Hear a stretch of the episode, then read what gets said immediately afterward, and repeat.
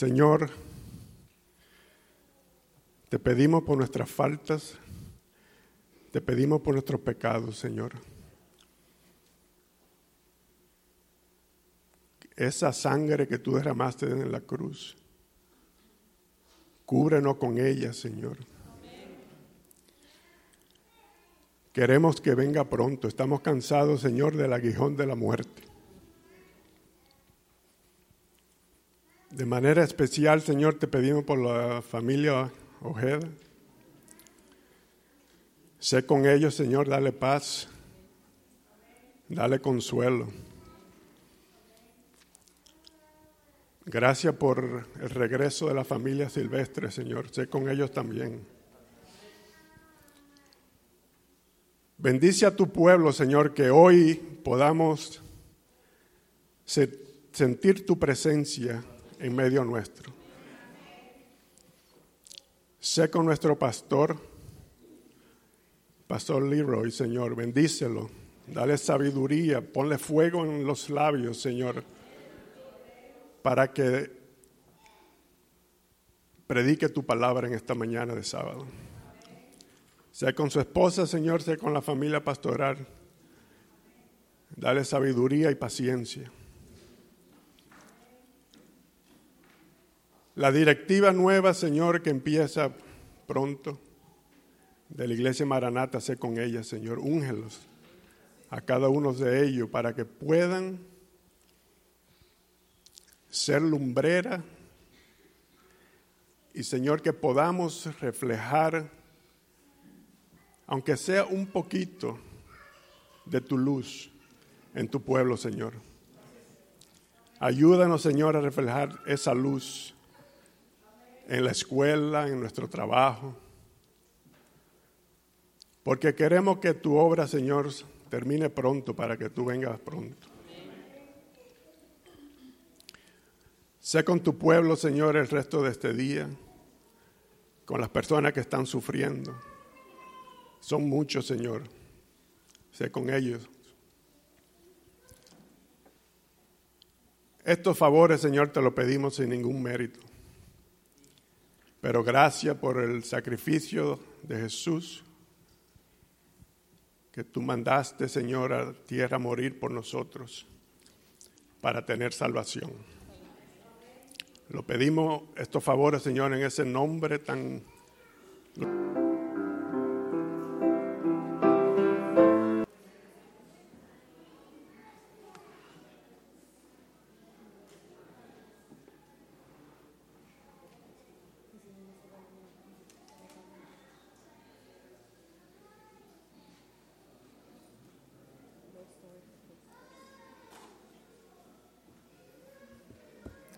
Feliz sábado.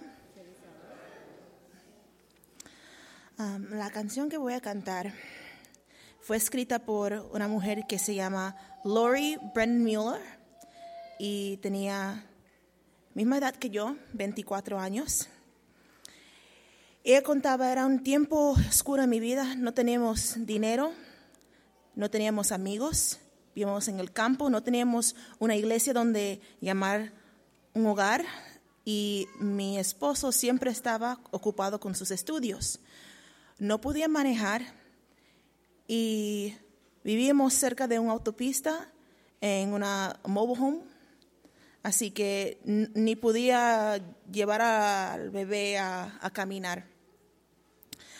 Nuestros únicos ah, compañeros, vecinos, eran amigos, eran personas retiradas y cansados de la vida y no teníamos dinero para llamar a larga distancia a nuestra familia.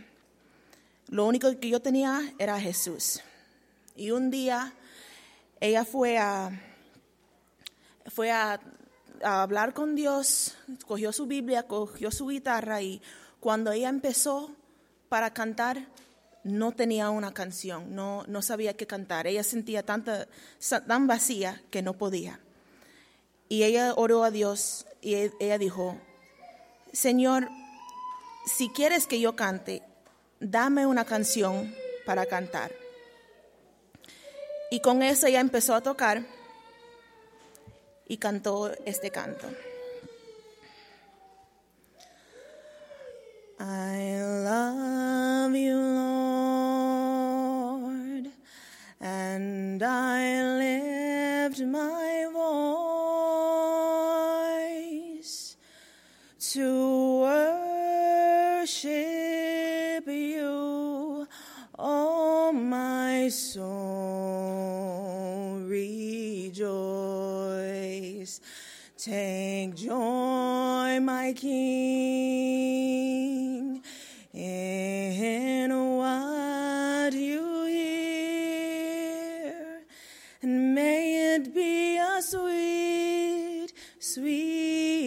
sweet sound in your ear. En español, si lo pueden poner para que podamos cantar juntos.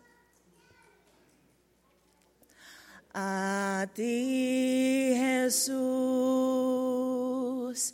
alzaré mi voz para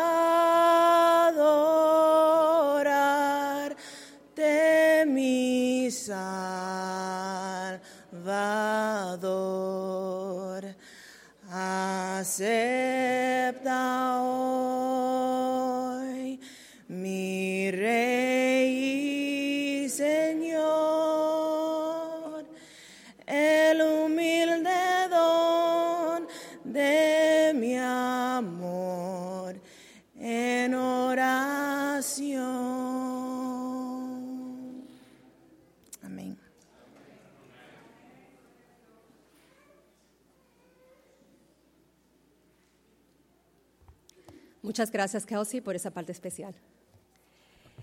Si buscamos en nuestra Biblia, en el libro de San Juan 13.1, San Juan 13.1, las escrituras nos dicen, antes de la fiesta de la Pascua, sabiendo Jesús que su hora había llegado para que pasase de este mundo al Padre, como había amado a los suyos que estaba en el mundo, los amó hasta el fin.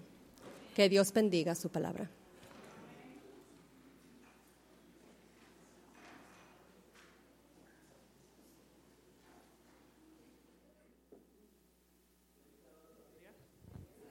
¿Cómo está el pueblo de Dios en esta mañana? ¿Bien?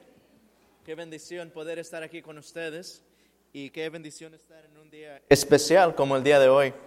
Antes de pensar con nuestro mensaje en esta mañana, um, quisiera primeramente que nada darle la bienvenida a cada uno de ustedes, especialmente a las visitas que nos están acompañando aquí en este lugar. Queremos decirles que usted no sabe cuánto, cuán felices nos hace, cómo nos llena de alegría poder ver a las personas que nos visiten y después de que nos visitan hay un problema porque nosotros no queremos que usted se vaya y queremos que siga andando la, la familia Ojeda. El día de anoche estuvimos con ellos uh, y eh, como se explicó, el hermano Tomás uh, descansó en el Señor y sabe, me conmovió mucho mi corazón al poder estar con la familia anoche porque como comúnmente suele, suele suceder cuando alguien pierde un familiar que hay gran dolor, es verdad, usted podría ver el dolor marcado en sus rostros, pero de igual manera había alegría. Ese cuarto se llenó de cantos, hubieron himnos, hubieron sonrisas, hubieron abrazos, hubieron lágrimas. Y en medio de todo fue una gran bendición que esta familia pudo compartir. Y la esposa en especial me compartía ese pastor, perdóneme que llore. Le digo, no, madre, usted puede llorar. Dice, pero es que a veces un duele un poquito, pero tenemos la esperanza. Y sabe, esa esperanza es la que nos mantiene fuertes, nos mantiene avanzando hacia adelante por la gracia de Dios. Así es que ellos les mandan sus agradecimientos por sus oraciones. Le quieren dejar saber que les quieren mucho como iglesia, les aprecian. Y ahora más que nunca hemos de estarles apoyando con nuestras oraciones, con nuestros abrazos, nuestras condolencias. Sabemos que muy pronto nuestro Padre traerá un fin a todo este dolor en este mundo. Amén. La oscuridad podrá resplandecer con la gloria del Señor. Y los muertos en Cristo, dice la Biblia, resucitarán primero y después nosotros los que hemos quedado seremos tomados con ellos. Así es que de esa manera queremos, de parte de la familia, les las, el agradecimiento por sus oraciones. Saben que ustedes estuvieron con ellos hasta el fin y uh, pronto les van a dar información en cuanto al servicio para que ustedes puedan participar. Vamos a inclinar el rostro para tener una palabra de oración esta mañana. Oremos. Nuestro Padre Celestial, Señor, estamos muy agradecidos por nuestro amado Salvador Cristo Jesús. Damos gracias, Padre, porque nuestro Salvador no nos da una promesa solamente de felicidad en este mundo, sino, Señor, que nos da la garantía de algo más allá de este mundo, Señor. Tenemos la promesa y la bienaventuranza de la bendita esperanza de estar con Cristo Jesús. Y Señor, en esta mañana al abrir las escrituras queremos pedir, Padre, que el estudio de la palabra de Dios en esta mañana no sea como otros días, que nuestros corazones no sean encarecidos por estar acostumbrados a escuchar la palabra de Dios, pero Padre, que en esta mañana podamos escuchar en realidad la dulce voz de Jesús hablar a nuestros corazones. Señor, no nos deje igual, por favor, Padre. Padre, queremos pedir la presencia de, tu santo, de su Santo Espíritu hablando en nuestro corazón. Transforme, entre, cambie, derrumbe, pero Padre, por favor, por amor al cielo y a usted, no nos deje igual. Lo pedimos en Cristo Jesús. Amén. Quisiera que me acompañen al libro de Juan, libro de Juan, capítulo 13. Un amén cuando lo tengan. El libro de Juan, capítulo 13. Vamos a sacar esas Biblias, saque su Biblia. Juan, capítulo 13. Y la escena que podemos mirar aquí en la Biblia es algo bastante solemne. En Juan capítulo 13 encontramos a nuestro amado Salvador tomando una actitud diferente en la Biblia.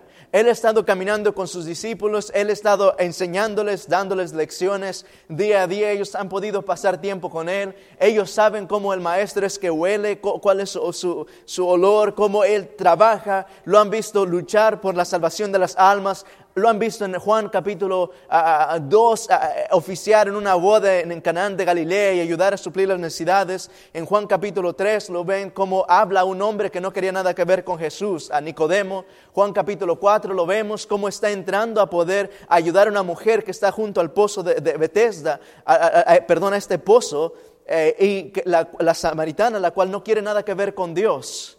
Y eh, podemos ver cómo Jesús en Juan capítulo 4 empieza a apelar al corazón de esta mujer y ganarla para el Evangelio. En Juan capítulo 5 encontramos cómo Jesús entra a este lugar y encuentra con un hueste de personas que están enfermas y paralíticos y, ciegos y de todo tipo de clase, personas afligidas por el pecado y por las enfermedades. Y él habla a un hombre paralítico y dice, hijo, ¿quieres ser sano? Y dice, yo quiero. Y Dios da la respuesta a este hombre y lo hace andar, no solamente físicamente, pero en los caminos de Dios. En Juan capítulo 6 encontramos a Cristo Jesús multiplicar los panes y contestar las preguntas más ansiosas del corazón de las personas. En Juan capítulo 7 lo encontramos cuando Jesús está yendo a celebrar la primera Pascua. Juan capítulo 8 lo podemos ver justificar a la mujer que es hallada en adulterio. Juan capítulo 9 regresa la vista al ciego. Juan capítulo 10 empieza a hablar a los discípulos hermosas enseñanzas para ayudarles en su caminar y dice que sus ovejas oyen su voz, que Él es la puerta para entrar a la verdadera reina, a la patria celestial, para encontrar al Padre. Juan capítulo 11 lo encontramos a nuestro amado Salvador resucitando a Lázaro de entre los muertos. Y dice, Lázaro, ven fuera. Y aquel hombre con su carne putrificada y, en, estado de descomposición, escucha la voz del autor de la vida, Lázaro ven fuera y Lázaro no puede hacer nada más que salir de esa tumba a vida. En Juan capítulo 12 encontramos a Lázaro sentado al lado de su amado Salvador Cristo Jesús y Jesús da hermosas enseñanzas para su pueblo. Pero cuando llega a Juan capítulo 13, algo bastante interesante empieza a suceder en el corazón de Jesús. Su enseñanza empieza a cambiar completamente y nos habla las siguientes palabras en Juan capítulo 1. La Biblia nos dice, Juan capítulo 13, versículo 1, perdón, dice, antes de la fiesta, ¿qué tipo de fiesta es? De la Pascua, sabiendo que su hora, ¿quién sabía? Sabiendo Jesús que su hora había llegado para que pasase de este mundo a, ¿a quién? Al Padre, como había amado los suyos estaba en el mundo, los amó hasta donde dice la Biblia, hasta el fin. Si podemos leer este libro, el libro de Juan capítulo 13, en contexto con Mateo capítulo 26, encontramos algo bastante interesante. En Mateo capítulo 26 encontramos que Jesús habla con sus discípulos. Mateo 26, versículo 1, no tengo tiempo para ir a todos estos versículos, pero en ese versículo habla Jesús a sus discípulos y la Biblia nos dice cómo Él explica a ellos, nos dice en Juan 26, 1, cuando hubo pasado Jesús todas estas palabras, dijo a sus discípulos, sabéis, versículo 2, que dentro de dos días se celebrará, ¿qué cosa? La Pascua. Y el Hijo del Hombre será entregado para ser crucificado. La Pascua en aquella ocasión se celebraba el día viernes. Quiere decir que cuando Jesús dijo, faltan, ¿cuántos días? Dos días. Él estaba hablando en qué día a sus discípulos? El miércoles el miércoles Jesús empieza a hablar con sus discípulos. Y al hablar con ellos dice, ustedes saben que faltan dos días para la Pascua. La Pascua era un evento que marcan las escrituras en eh, Éxodos capítulo 12, del 1 en adelante. Nos muestra cuando Dios da el llamado a Moisés, dice, Moisés, ahora hemos de sacar de llama que todo pueblo de Israel, toda persona tome un cordero sin mancha y lo traiga a su casa en el día eh, eh, eh, en, el, en, el, día 10 de las, del, del, mes. En el día 10 del mes has de tomar este, este cordero. Y luego lo dice, y lo van a mantener en casa hasta sacrificarlo el día 14. Quiere decir, a mediodía. Son un total de tres días y medio. Eso es lo que significaba la Pascua, mientras que el cordero, mientras que el ángel de, de Jehová pasaba destruyendo a todos aquellos que no tuvieran en el marco del hogar, la sangre del cordero, iban a sufrir la pérdida de los primogénitos de su familia. Eso es lo que simbolizaba el cordero. Pero ¿qué significa hoy el cordero? Juan capítulo 1, versículo 29 nos dice, Juan el Bautista dice, he aquí el cordero que quita el pecado, del mundo, mientras que él apuntaba a Cristo Jesús. mis queridos amigos, regresando a Mateo 26 y a Juan capítulo 13, Jesús habla a sus discípulos y le dice, mira, faltan dos días para la Pascua. Ustedes saben, era día miércoles. Y Jesús estaba pensando en su mente en poder tener la oportunidad para tener ese evento especial con sus discípulos, de guardar la Pascua. Era algo bastante importante. Incluso después de eso vemos que Jesús les manda que el próximo día hagan preparativos y dice, entren a la casa de este hombre y díganle que hemos de usar su casa para tener la Santa Cena o la Pascua. Y Jesús entonces pasa a guardar este, este hermoso evento. Pero Él lo guarda no en viernes, sino lo hace en jueves. El día jueves Él empieza y empieza a hablar con sus discípulos y mientras que estaba con ellos en aquel, en aquel lugar, en el versículo, Juan capítulo 13, versículo 1 nos dice que antes de la fiesta de la Pascua, ahora estamos en el día jueves, sabiendo Jesús que su hora había llegado para que pasase de este mundo al, al Padre, como había amado los suyos que estaban en el mundo, los amó hasta el fin. Quisiera presentar tres puntos en este versículo muy rápidamente. El primero de ellos es lo que nos dice en Juan capítulo 13, versículo 1. Nos dice que antes de la Pascua, que, es la siguiente palabra que encontramos ahí, sabiendo Jesús que su hora había, ¿qué significa su hora había llegado? En Juan capítulo 2 encontramos que la madre de Jesús le dice, oh, no tienen vino. dice, madre, ¿qué tienes contra mí? Mi hora no ha llegado. En Juan capítulo 7 se le pregunta lo mismo, oh, tienes que subir a la fiesta. si mi hora no ha llegado. Continuamente tratan de, en, Juan capítulo 5, tratan de apedrear y matar a Jesús, pero Jesús dice, mi hora no ha. Pero ahora interesantemente podemos ver que cada vez que Jesús dice que su hora no ha llegado es siempre en relación a su muerte. Pero ahora la Biblia dice que sabiendo Jesús que su hora había llegado para ir de este mundo al Padre, quiere decir que en medio de esto, Jesús sabía algo. ¿Qué era lo que sabía? Que su hora de morir había llegado. ¿Por qué es importante esto, el saber eso, mis hermanos? Usualmente cuando una persona está a punto de morir no es algo emocionante. Pero note lo que dice la Biblia, que sabiendo que su hora había llegado de ir, de pasar de este mundo al Padre, como había amado a los suyos que estaban en el mundo, los amó hasta dónde? quiere decir una gran verdad.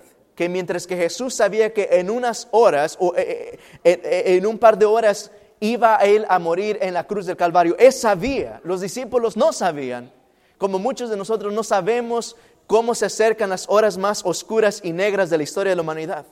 Los discípulos no sabían, pero Jesús sí sabía que estaba a punto de morir. Y mientras que estas ideas trataban de entretener su mente, mientras que la cruz estaba cerca de él, mientras que la cruz del Calvario y el Golgotha estaban cerca de él, la Biblia nos dice que Jesús tenía una cosa que estaba absorbiendo su mente. La Biblia nos dice que los amó y los amó, mis queridos amigos, hasta el punto que Jesús está muriendo en la cruz. Solo hay algo que absorbe su mente y eso es un amor insensante y incansable que arde en el corazón del Padre al ver a cada uno de sus discípulos. Jesús los amó hasta el fin. Punto número uno, esta mañana, es que Jesús, al poder estar colgando en el madero, había algo que absorbía su mente completamente. Y eso, mis queridos hermanos, es usted y soy yo en el corazón de Dios no había nada. Los clavos eran dolorosos, la corona de espinas que lastimaba su sien era dolorosa. Pero mis hermanos, todo es pasado por un amor paternal dentro del corazón de Dios. Los amó hasta el fin.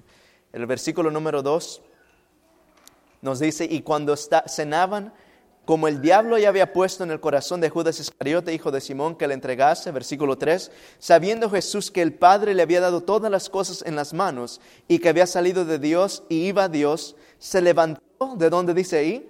De la cena y se quitó su manto y tomando una toalla se la ciñó. Esos versículos nos dicen que Jesús sabía que él había venido de dónde? Del Padre. Él sabía que el Padre le había dado cuántas cosas a él? La Biblia nos dice que Él había dado todas las cosas en sus manos. Ahora, ¿cuánto es todo? Todo es absolutamente todo.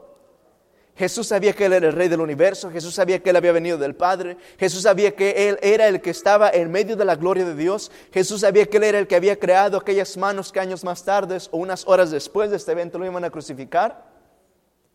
Pero Jesús sabiendo absolutamente todo, Jesús sabiendo que habían huesos angelicales, la Biblia nos dice que se quitó su manto.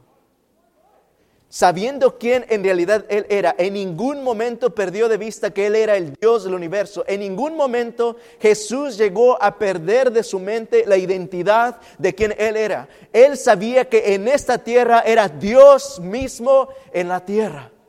Y sabiendo todo, la Biblia nos dice que Jesús se despojó de sus vestimentas, tomó una humilde toalla y se arrodilló enfrente de cada uno de sus rebeldes discípulos.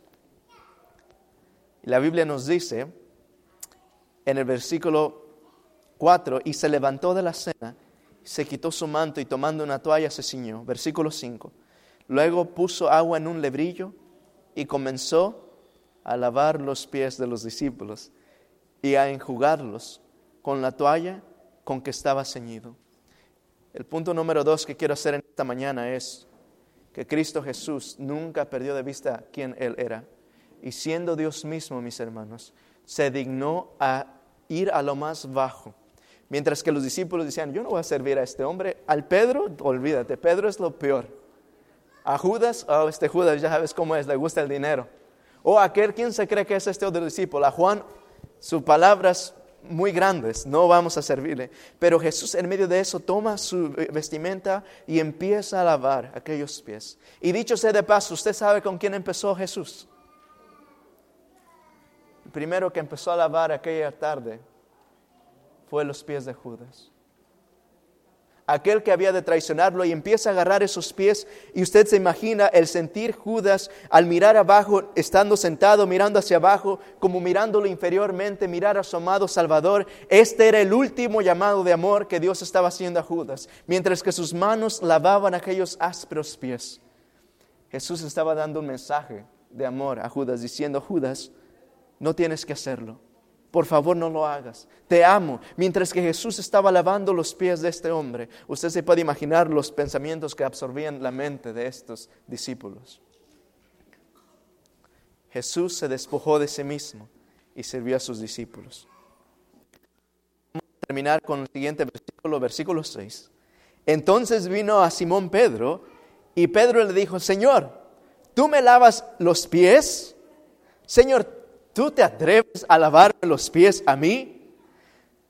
Versículo 7, respondiendo Jesús le dijo, lo que yo hago tú no lo comprendes ahora, Pedro, mas lo entenderás cuando. Después. En otras palabras, tal vez Pedro está diciendo, Señor, tú sabes lo que estás haciendo, tú me estás lavando a mí. ¿Sabes cómo va a arruinar tu reputación esto, Señor? Tú sabes que te estás arruinando tu ministerio. ¿Qué van a pensar los demás de ti? ¿Quién crees que eres? Tú no tienes que hacer. ¿Tú lavarme a mí? No. Mis queridos hermanos, puede agregar cuantos más pensamientos estén en su mente ahora mismo en esos versículos ponerse en el lugar de Pedro. Pero Jesús dice que lo que Jesús estaba haciendo en ese momento, Pedro no lograba entenderlo. Y muchas de las veces, sinceramente, como oficiado Santas Cenas en el pasado, cada vez que estoy a punto de hacer una o oficiar una con el cuerpo de ancianos y de diáconos, me pregunto si en realidad yo logro entender completamente el significado de este evento. Y es mi oración que en esta mañana podemos buscar nuestros corazones y pedirle, Señor, ¿será que es posible como Pedro que yo no entiendo lo que estás haciendo? Versículo 8. Pedro le dijo, no me lavarás los pies, jamás. Jesús le respondió, si no te lavare, Pedro, no tendrás parte conmigo. Le dijo Simón Pedro, Señor, no solo mis pies, sino también las manos y la cabeza. Y Jesús le dijo, el que está lavado no necesita sino lavarse los pies, pues está todo limpio y vosotros limpios estáis, aunque no todos. Mis queridos hermanos, este evento que está sucediendo, Jesús lavando los pies, Pedro le dice, Señor, por favor, no, Señor, no yo. Y Jesús le dice, mira, Pedro, esto es tan importante que si no permites que yo te lave, lastimosamente no podrás tener parte conmigo en el cielo. Y Pedro, queriendo estar con su Salvador, dice, Señor, no solamente las manos, no solamente los pies, lávame todo, la cabeza y todo. Muchas de las veces, hermanos, con el caminar de nuestras vidas, cuando entregamos nuestro corazón a Jesús, nuestro corazón a veces se empolva, queda empolvado con el pecado de este mundo. Al entregar nuestro corazón a Jesús, al bautizarnos, después de eso, hay muchas cosas que empolvan nuestro corazón del pecado de este mundo. Hay cosas, conflictos, dificultades que vienen y muchas de las veces nos hacen sentir separados de Jesús. Este es el momento de hacer reconciliación con nuestro Padre Celestial. Decir, Padre, yo necesito que me laves mi corazón y mis pies. Y mis hermanos, por fe nuestro Padre Celestial una vez más limpia y quita todo ese polvo que ha empolvado nuestra mente, nuestro corazón. Y muchas las veces aparentemente presenta una separación entre nosotros y nuestro Padre Celestial. Yo quiero eso para mi corazón y mi vida esta mañana. ¿Qué hay de usted? Jesús pudo llevar a cabo aquella cena, pudo terminar aquella ceremonia con sus discípulos pero él no la guardó en jueves, perdón, en, viernes, que era cuando era la Pascua, sino que más bien él lo hizo jueves en la noche. ¿Por qué es que él no lo hizo el viernes? Mis querida familia, la razón por la él no la hizo el viernes es porque el viernes él mismo iba a ser el cordero de la Pascua.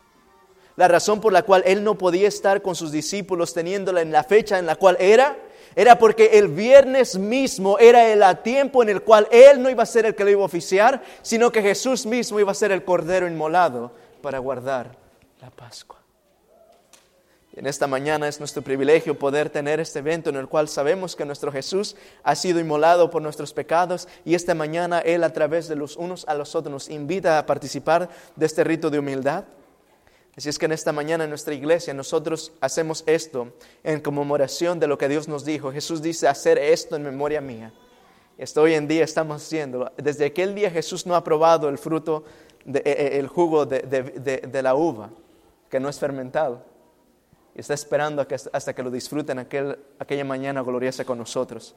Así es que en este momento quisiéramos invitarles a participar de este rito de humildad en el cual vamos a hacer un lavamiento de pies Vamos a servir los unos a los otros como lo hizo Jesús, como Él mismo nos dio el ejemplo. Él nos dio un ejemplo de servicio. Él nos dijo, oh, Pedro, los pies te huelen mucho, yo no sé si voy a, permitir que esos gérmenes toquen mi mano. Jesús dice la Biblia que se ciñó y empezó a lavar los pies de este hombre. Y hoy en día tenemos esa oportunidad de hacerlo. En nuestra iglesia Maranata, nosotros practicamos este servicio de comunión abierto. Quiere decir que todas las visitas los amigos que nos acompañan están más que bienvenidos a acompañarnos a participar de este servicio y también de participar de los emblemas como es el pan y el jugo. Así es que ahora voy a pedir a uno de mis ancianos si puede venir a ayudarnos a dar las direcciones. Tenemos ah, una sección ahí abajo para cada persona. Ah, podemos participar ya sea parejas, los esposos pueden lavar a sus esposas, ok. Y si alguien nos puede ayudar a dar la dirección.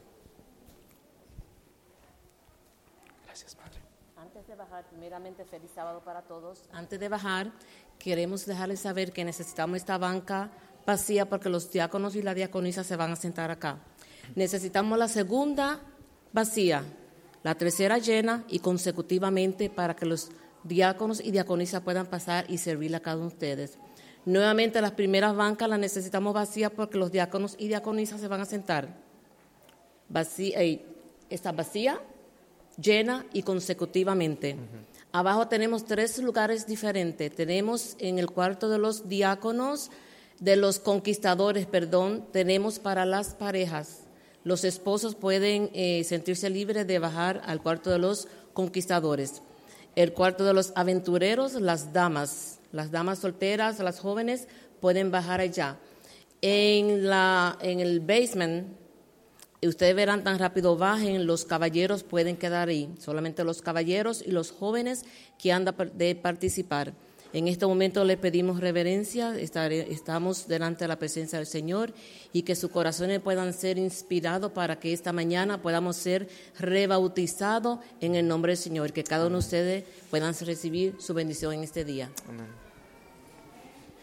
Gracias, hermano Gini. Entonces, de esta manera queremos invitarles a participar. Y una vez más, este es un momento bastante solemne, y es que vamos a pedir y guardar reverencia alusivo al evento que estamos teniendo. Vamos a tener una oración para salir hacia afuera. Oremos. Nuestro Padre Celestial, Señor, damos gracias porque en aquel día Cristo Jesús pudo guardar esta ceremonia con sus discípulos.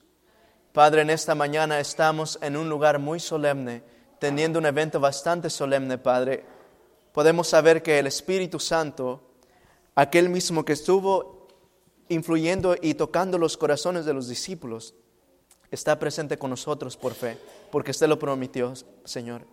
Y queremos pedir que su Santo Espíritu nos dirija en reverencia, en humildad, Señor, en amor los unos con los otros, a poner al yo a un lado, Padre, a que el yo se caiga al polvo de la tierra y que Cristo Jesús pueda reinar en nuestros corazones.